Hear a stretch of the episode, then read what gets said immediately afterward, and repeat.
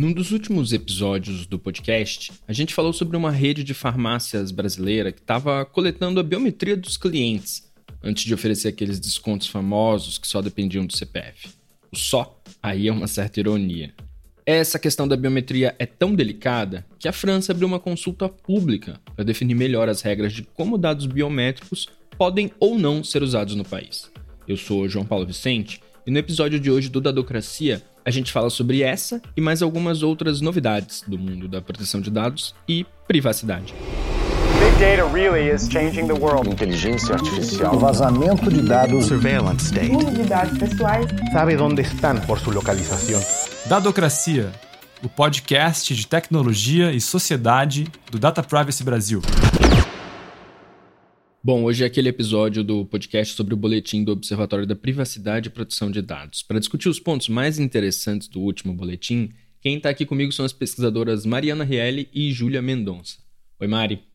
Oi, João. Oi, Júlia. Bem-vinda de volta. Oi, Júlia. Você tinha participado aqui do podcast uma única vez, ainda em 2020, né?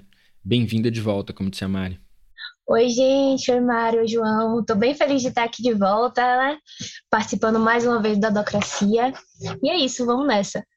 Vamos nessa, mas antes eu queria lembrar que o Dadocracia é apoiado pela OneTrust, plataforma líder em tecnologia para a gestão de privacidade, segurança, governança de dados e conformidade. E o nosso e-mail, se você quiser mandar uma mensagem, uma sugestão, é dadocracia.dataprivacy.com.br.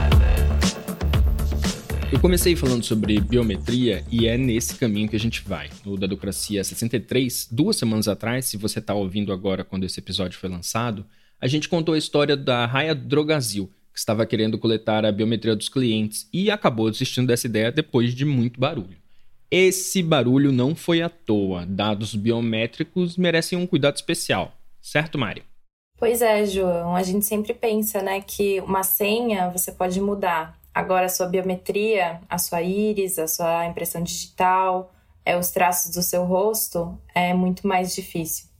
O cuidado é tamanho que a França, a Autoridade de Proteção de Dados francesa, na verdade, abriu uma consulta pública para ouvir a população estabelecer regras claras sobre como dados biométricos podem ser utilizados.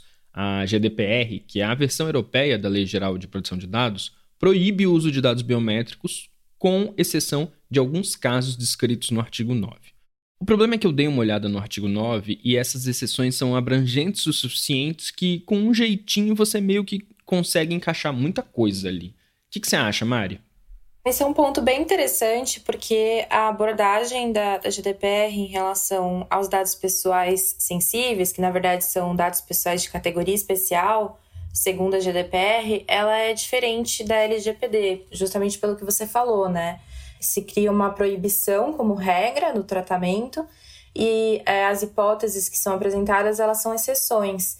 E dentre essas hipóteses, que são essas exceções, tem algumas que são bastante específicas, então que se referem a, a contextos específicos, como as relações de trabalho, que requerem também previsão em lei dos Estados-membros, que envolvem questões de proporcionalidade, ou seja, que avançam um pouco mais, que são um pouco prescritivas, e tem outras que são mais amplas, como, por exemplo, a exceção de dados tornados manifestamente públicos pelo titular, ou seja, aqueles dados que são que o titular voluntariamente publica a respeito de si mesmo, eles estariam fora do escopo dessa exceção para o tratamento de dados pessoais é, de categorias especiais. Então, de fato, apesar de existir uma proibição, existem uma série de hipóteses que podem ser trabalhadas nos, nos mais diversos contextos, mas é, um, é, é, bastante diferente no caso da LGPD, em que você tem bases legais, você não tem uma proibição a priori do tratamento de dados pessoais sensíveis, mas sim um regime um pouco mais restrito, né, com menos bases legais, do que no caso da GDPR. E a GDPR ela foi um pouco mais a fundo, né, de pensar já nesses contextos em que uma proibição do tratamento de dados pessoais de categoria especial poderia ser muito prejudicial. Eu dei esse exemplo das relações de trabalho em determinadas situações e é algo que vem se discutindo bastante no Brasil, né, que é como interpretar essas bases legais em contextos em que o consentimento é de difícil obtenção, é, em contextos, enfim, que não está tão claro quais seriam as hipóteses aplicáveis. E aí, nesse contexto, Júlia, qual sua opinião sobre o papel dessa consulta? É possível refinar ainda mais o texto, dar mais precisão sobre o que pode e o que não pode fazer com biometria? Sem dúvidas, João. Essas discussões, né, que são abertas, principalmente que a gente considera que são multissetoriais, né, que tem a participação de vários setores diferentes, né, uma característica que inclusive marcou, né, todo o processo de construção da Lei Geral de Proteção de Dados aqui no Brasil, né, mas que ocorre é, que também ocorrem em vários outros lugares, né, com essas consultas públicas e todas essas discussões, sempre são muito importantes, né, porque trazem visões diferentes, trazem críticas e sugestões que acabam refinando na aplicação da, da, das legislações, das regulamentações e tornando tudo um pouco mais claro, né, para os controladores de dados e para todos os agentes envolvidos nas operações. Essa é realmente uma questão muito complexa, que fica ainda mais delicada quando o uso desses dados biométricos estão de alguma forma ligadas ao setor da saúde, como no caso da farmácia brasileira. Agora, se você jogar inteligência artificial nessa mistura, aí pronto. E é por isso que um grupo de pesquisadores iranianos e americanos fez um levantamento sobre algumas questões éticas ligadas ao uso de IA na saúde. Eu deixo o link dessa pesquisa na descrição do episódio, mas em resumo, os autores trabalham num mapa para deixar mais claro onde são necessárias diretrizes rígidas e padrões éticos robustos no desenvolvimento de práticas preditivas de saúde. Essa pesquisa, assim, basicamente, né, os pesquisadores tentaram fomentar uma discussão sobre todas essas questões éticas envolvidas, né, com é, as tecnologias de nanotecnologia, biotecnologia no setor de saúde como um todo, né, fazendo praticamente assim, um mapeamento dos formuladores de políticas públicas, engenheiros e cientistas de inteligência artificial que normalmente trabalham né, sob essa perspectiva aqui de envolvendo intervenções médicas e dados de saúde como um todo. Ainda na área de inteligência artificial, a ICO, que é o órgão de produção de dados da Inglaterra, lançou um kit para ajudar pessoas que trabalham com IA a entender riscos associados ao uso de dados pessoais. Como que funciona, Mário? O pessoal da, da ICO está trabalhando na versão beta, né, desse toolkit que eles chamam, ou seja, já teve uma primeira versão que foi disponibilizada para comentários, que foi a versão alfa, e basicamente a ferramenta é uma planilha de, de Excel que apresenta um, instruções, é claro, né, de como utilizar, quem pode utilizar, quem ela se direciona, e basicamente ela, ela descreve alguns riscos associados ao uso de IA em, em, em, diferentes fases, né? Então, desde a concepção de um produto, passando por é, diversas fases do desenvolvimento. E, uh, por fim, ela descreve né, algumas ações práticas bem diretas ao ponto, coisa de três, quatro linhas, que podem ser tomadas para cada uma dessas fases. Então, é uma ferramenta, pelo que eu pude observar, ela é relativamente simples, bastante intuitiva.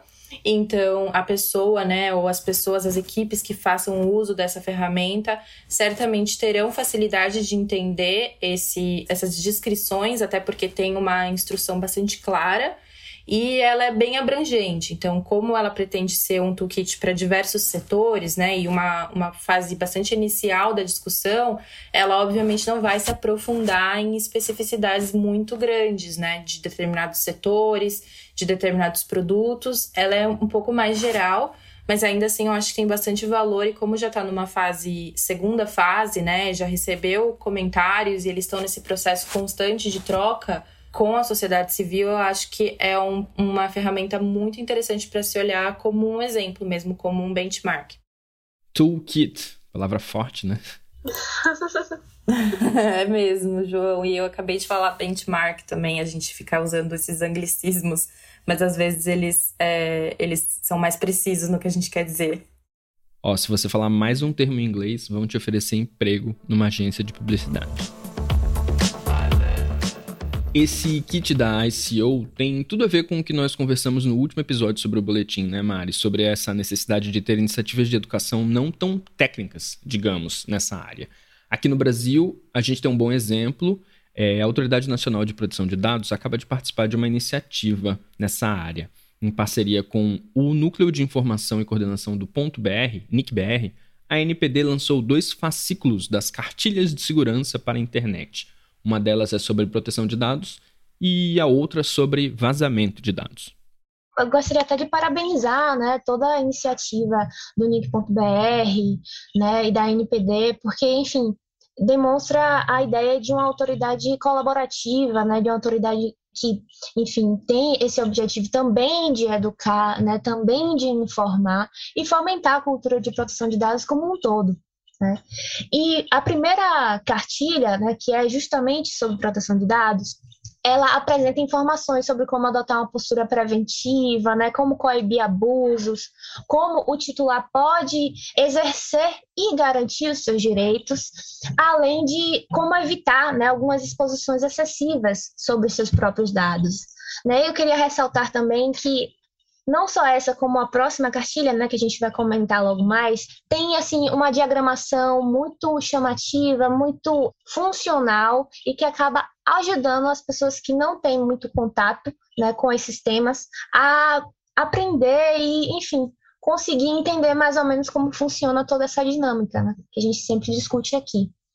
E a segunda cartilha, que também vai nessa linha, fala sobre vazamento de dados né, apresenta também quais são os principais riscos, né, dicas de como proceder nos casos que ocorrem esses vazamentos, como evitar golpes, né, e principalmente, que eu acho que é, é um ponto bem importante aqui, considerando né, as várias notícias que, inclusive, saíram em, algum, em algumas edições do boletim, em algumas discussões aqui da democracia, né, que como mitigar os danos após a ocorrência do vazamento. Né? Vem ocorrendo vários vazamentos. Então, o que é que o titular pode fazer quando isso ocorrer? Né? Então, isso foi, foi bem legal, uma iniciativa muito interessante. Como a Júlia disse, as duas cartilhas são bem didáticas, tipo um beabado que você precisa saber para evitar entrar em roubadas na internet, com estratégias para reduzir a quantidade de informações desnecessárias que estão disponíveis sobre você online e também sobre como reagir depois que já aconteceu a roubada, literalmente, um vazamento de dados. É bom mesmo tomar esses cuidados recomendados pela NPD e pelo NICBR, mas se você estiver curtindo as Olimpíadas num esquema meio piratão, naqueles sites suspeitos de transmissão ao vivo, só essas recomendações não são suficientes. A Autoridade Mexicana de Proteção de Dados publicou um guia de proteção na hora de usar streamings de esportes. Sabe aqueles sites cheios de pop-ups, xizinho escondido para fechar anúncio, você clica em um lugar, abre 10 na aba nova? Então, eu sei que vocês duas, Mari e Júlia, também estão pirando nas Olimpíadas. Todo mundo chorou com a Rebeca Andrade na ginástica, né? Nossa, João, Total, assim, não só com a Rebeca, né, mas também com a reação de Daiane, né, assistindo Rebeca, ganhando a medalha. Outros atletas também estão emocionando bastante a gente, o Ita, a Fadinha, então, assim, tá sendo um momento, assim, de muitas emoções mesmo. Eu tô absolutamente obcecada, sempre fui muito, muito. Acompanhei muito as Olimpíadas desde criança e eu fico muito emocionada, assim, com os esportes mais absurdos, assim, que eu nunca vi na vida, não conheço nenhuma regra e mesmo assim a gente consegue se emocionar, né? Às vezes não é nem com o Brasil, mas é uma coisa que realmente toca. Agora, nem todos os esportes estão sendo transmitidos. As duplas femininas no tênis, por exemplo, em que o Brasil ganhou bronze, é, os direitos de transmissão dessa modalidade não foi comprada por nenhum canal brasileiro. E aí tem gente que se arrisca para assistir. Com certeza, João. E é justamente por conta disso, né, que a autoridade se pronunciou, fazendo algumas sugestões e assim algumas recomendações mesmo para que a gente não caia em algumas ciladas, né? Justamente nessa empolgação, nessa emoção toda, acabar caindo em algumas situações que não são tão legais assim, né? E bom, algumas das recomendações que foram feitas pela autoridade é para que as pessoas, né, que venham a entrar em algum desses sites que pelo menos tenham um antivírus atualizado né, em todos os dispositivos de navegação que usem a internet, né, que, enfim, consultem o aviso de privacidade, a política de privacidade dessas plataformas, para entender pelo menos mais ou menos como é que está funcionando a dinâmica naquela plataforma, né, e assim também evitar conectar né, em Wi-Fi públicos, né, que podem é, ocasionar algumas complicações também, mas assim, o principal, né, que foi a primeira recomendação, é que para tentar mesmo acompanhar é, as transmissões nas plataformas oficiais, né, nos casos que forem possíveis. Um ponto importante é que os malwares que são encontrados nesses sites nem sempre são utilizados para roubar você de alguma forma. Nas últimas semanas a gente viu o escândalo do Pegasus, um software de hacking estatal desenvolvido pela empresa israelense NSO Group. E esse tipo de sites de transmissão de jogos também podem ser utilizados como vetor para invasões feitas por governos contra adversários políticos. O episódio 58 do Dadocracia foi justamente sobre a questão dos softwares espiões, né? E inclusive discutiu como esse software, o Pegasus, tinha sido tinha saído da licitação do governo em andamento naquela época. E, e, é um software que já é estudado, né, que já tinha pesquisas desde, desde pelo menos 2016 sobre potenciais usos contra adversários políticos, contra defensores de direitos humanos, e com uma preocupação muito grande pela sofisticação né, desse software que realmente consegue criar um sistema de vigilância contínuo 24 horas sobre um dispositivo, tendo acesso aos mais diversos conteúdos e dados. E a diferença, basicamente, que aconteceu agora foi que essas duas organizações, a Anistia Internacional e a, For a Forbidden Stories é, de Paris, des descobriram né, indícios muito fortes de um número muito grande né, de pessoas, de dispositivos potencialmente infectados com esse software, então ganhou uma nova dimensão e uma nova, um, novo, um novo senso de gravidade sobre essa questão que já era levantada por outras ONGs em, em outros momentos e está relacionada a uma série de discussões aí, né, sobre acesso governamental a dados é, de cidadãos para diversas finalidades e coisas que a gente vem discutindo na associação de pesquisa. Então, realmente é um assunto que está quente, que vai ter muitos desdobramentos por aí e que mostra como as questões né, de segurança da informação elas são muito importantes não apenas por esses motivos, como por exemplo o potencial roubo de dados para cometer uma fraude, para gerar uma perda financeira, mas muitas vezes relacionadas ao exercício de direitos fundamentais sobre a questão do Pegasus, eu queria só destacar uma entrevista que o Edward Snowden deu algumas semanas atrás, depois que esse escândalo estourou. Muita gente pergunta como se defender de uma ferramenta como essa, o Pegasus. E foi o que o jornalista do The Guardian perguntou ao Snowden, que respondeu que isso é igual a perguntar como se defender de uma bomba nuclear. Não tem como. Por isso, é necessária uma articulação global para limitar o uso desse tipo de ferramenta. Para a gente acabar hoje, eu queria voltar a um tema recorrente aqui no Dadocracia, que é multas. Na França, uma seguradora foi multada em 1,75 milhões de euros por armazenar dados de clientes por um tempo excessivo. Ou seja, essa empresa mantinha os dados nos servidores mesmo quando não eram mais necessários. Realmente, a gente sempre está falando né, de, de multas porque, ao fazer a pesquisa para o boletim, a Júlia pode me complementar com certeza são algumas ações que são bastante divulgadas pelas autoridades, né, que tem uma recorrência grande, então é interessante a gente discutir elas para entender um pouco do cenário brasileiro, que a gente vai falar mais à frente.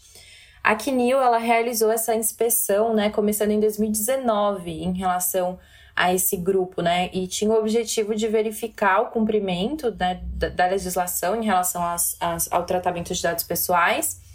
E nessa ocasião, lá em 2019, a Kineo apontou que a empresa ela já armazenava esses dados, né, por um período de tempo excessivo, não justificado, né, para além da finalidade a qual eles poderiam servir, e também não cumpria outras obrigações de informação, né, então de informar os titulares sobre o tratamento dos seus dados pessoais, principalmente na parte de prospecção de clientes, né, que é justamente você utilizar muitas vezes dados pessoais que foram coletados com outras finalidades para buscar, né, pessoas que podem ser clientes da sua empresa, enfim, potenciais clientes.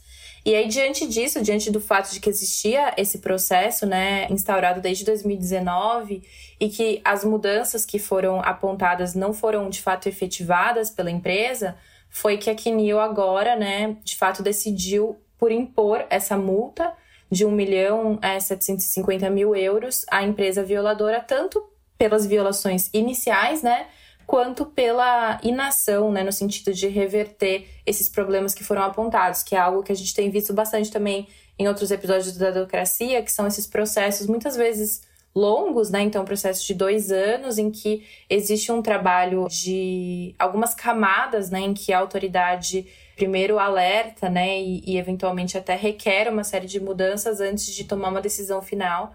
E aí essa decisão normalmente ela vai variar de acordo com a ação que a empresa ou que, enfim, o órgão toma é, a respeito das suas condutas. Já na Holanda, quem foi multado foi o TikTok, em 750 mil euros, por oferecer uma cópia da sua política de privacidade apenas em inglês e não em holandês. Bom, João, a gente precisa falar sobre isso, né? É bem importante esse tema, porque assim, Atualmente, o TikTok se coloca como uma plataforma direcionada principalmente para adolescentes. Né? O público-alvo do TikTok hoje, né, e isso é dito por representantes do próprio TikTok, são os adolescentes. Então, assim, se muitas vezes, caso não, não forem adotadas né, metodologias e formas mais palatáveis né, desses jovens compreenderem as políticas de privacidade, compreenderem o que, o que está sendo feito com seus dados, dificilmente eles vão ter efetivamente é, o entendimento sobre isso. Né? É, é uma coisa bem complicada. Normalmente, as políticas de privacidade per si já são de difícil compreensão para as pessoas que não lidam né, com esse tema de forma recorrente. E quando a gente para para analisar que essa mesma política de privacidade, que muitas vezes tem termos técnicos, não é nem disponibilizada né, na língua do país, né, que foi o caso que você acabou de narrar aí da Holanda, isso torna ainda mais complicado, ferindo vários princípios do GDPR, né? E sendo uma situação que realmente, né, culminou nessa multa. Bom, eu entrei nesse assunto porque a gente tem uma novidade importante aqui no Brasil. Agora, as sanções, incluindo as multas da Lei Geral de Proteção de Dados, estão valendo. Justamente, João. A gente sabe, né, que a LGPD ela foi sancionada em 2018, né, quase três anos, a legislação, de fato, só entrou em vigor em setembro de 2020, né? Mas, diferente do resto né, do texto legal, as sanções só passaram a valer mesmo agora, dia 1 de agosto. Né?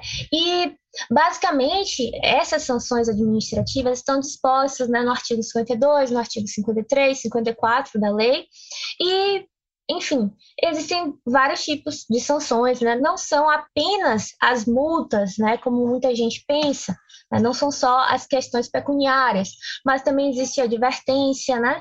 Com a indicação de um prazo para a adoção das medidas corretivas, né? né para a empresa corrigir os pontos, né? Que estão em desacordo.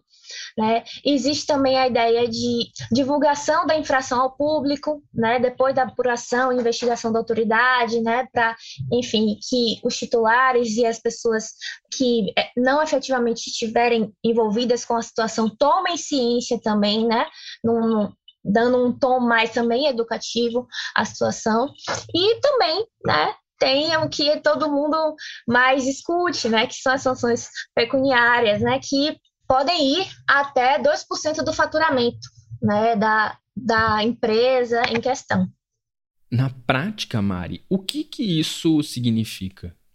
Bom, na prática, a NPD, a partir de agora, ela pode né, sancionar, utilizar todas essas sanções que a Júlia mencionou para fatos né, ocorridos após 1 de agosto. Então, tinha uma dúvida se esse poder de sanção ele se aplicaria para fatos ocorridos antes da vigência das sanções, efetivamente, enquanto a LGPD como um todo, né, estava vigente, mas não a parte das sanções.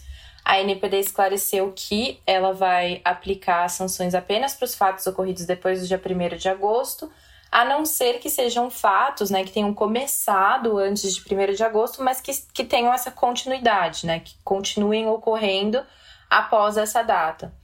Então, basicamente é isso, né? Vamos dizer, agora a NPD ela tem dentes e ela pode uh, sancionar e utilizar dessas, desses diferentes níveis, vamos dizer assim, né, de sanções, diferentes categorias de sanções, como um dos elementos né, da sua atividade, mas não o único. E na opinião de vocês, a gente vai começar a ver muitas empresas, de repente até o governo, sendo multados por conta da LGPD? Eu acho que acaba sendo natural, né, esse processo após, né, as sanções passarem a valer, né, como ocorreu agora no dia 1 de agosto, é natural que ocorram algumas multas e algumas advertências. No entanto, a gente vem acompanhando muitas discussões com participantes e representantes da NPD, muitos eventos que eles participam, e eu venho notado uma postura bastante colaborativa da autoridade, né? Até por, por conta da sua estrutura enxuta, né? Como é bastante ressaltado, né? Não tem tantos funcionários assim. O tom das discussões são muitas vezes voltados para uma questão é, colaborativa, né? De advertências para que os controladores possam fazer as adequações necessárias, né? Uma, um, um tom mais de diálogo mesmo, antes de ser um, um, uma ideia que às vezes é propagada né, por algumas pessoas, de caos total e de aplicação de multas gigantescas. Né? Eu acho que, antes de tudo, o que vem sendo observado mesmo é um tom colaborativo. A gente realmente tem visto né, em diversos eventos participação dos diretores da NPD, em que eles deixam bastante claro, né, que não é, não tem como objetivo, vamos dizer assim, sair sancionando a partir né, do primeiro dia em que essas sanções é, se tornaram possíveis, até porque o próprio FAC que a NPD publicou diz né, que eles não vão iniciar a atividade sancionatória antes da, da publicação, né, da, da finalização do processo que aconteceu há algum tempo atrás, né, que foi aberta uma consulta pública para se discutir a norma de fiscalização. Significa o quê? Significa a norma que vai parametrizar, que vai criar ali as regras e os procedimentos para essa atividade da NPD. Então, é, toda sanção ela deve ser precedida de um processo administrativo e como isso vai acontecer na prática era algo que ainda não estava definido, que a LGPD diz que a NPD precisaria publicar uma norma nesse sentido, né?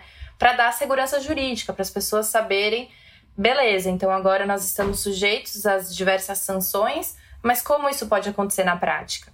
Antes disso, esse processo está nas últimas fases, antes dele ser finalizado, a NPD já disse que não vai dar início à atividade sancionatória de fato, embora ela possa fazê-lo.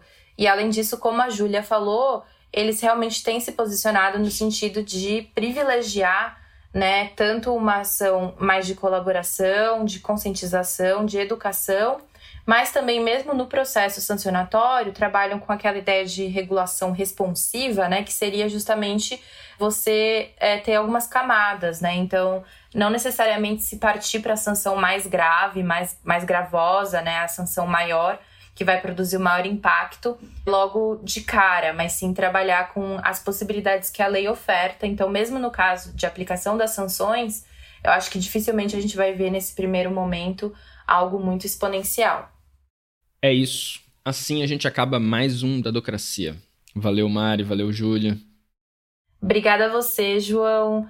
Valeu, Júlia, foi super bom fazer o podcast de novo com você. E obrigada a todo mundo que nos acompanha e que acompanha o boletim do Observatório. Muito obrigada mesmo. Valeu, Mari. Estou bem feliz de estar aqui de novo, né? Gosto bastante de participar da Docracia. As discussões são sempre excelentes. Obrigada, João, também. E convido né, a todos e todas que ainda não conheçam o, o boletim, né, para dar uma olhadinha no nosso site, né, do Observatório da Privacidade, que lá a gente quinzenalmente, né, faz essa essa postagem dessa, de toda essa pesquisa envolvendo autoridades, envolvendo a academia, poder judiciário, e é isso. O Dedocracia é apoiado pela OneTrust, plataforma líder em tecnologia para gestão de privacidade, segurança, governança de dados e conformidade. E o nosso e-mail é dadocracia.dataprivacy.com.br. A produção e roteiro desse episódio são meus, a edição de som é da Vega Filmes e a vinheta e trilha original são do Paulo Pinheiro e Diogo Saraiva. Obrigado por nos ouvirem e até a semana que vem. Tchau, tchau.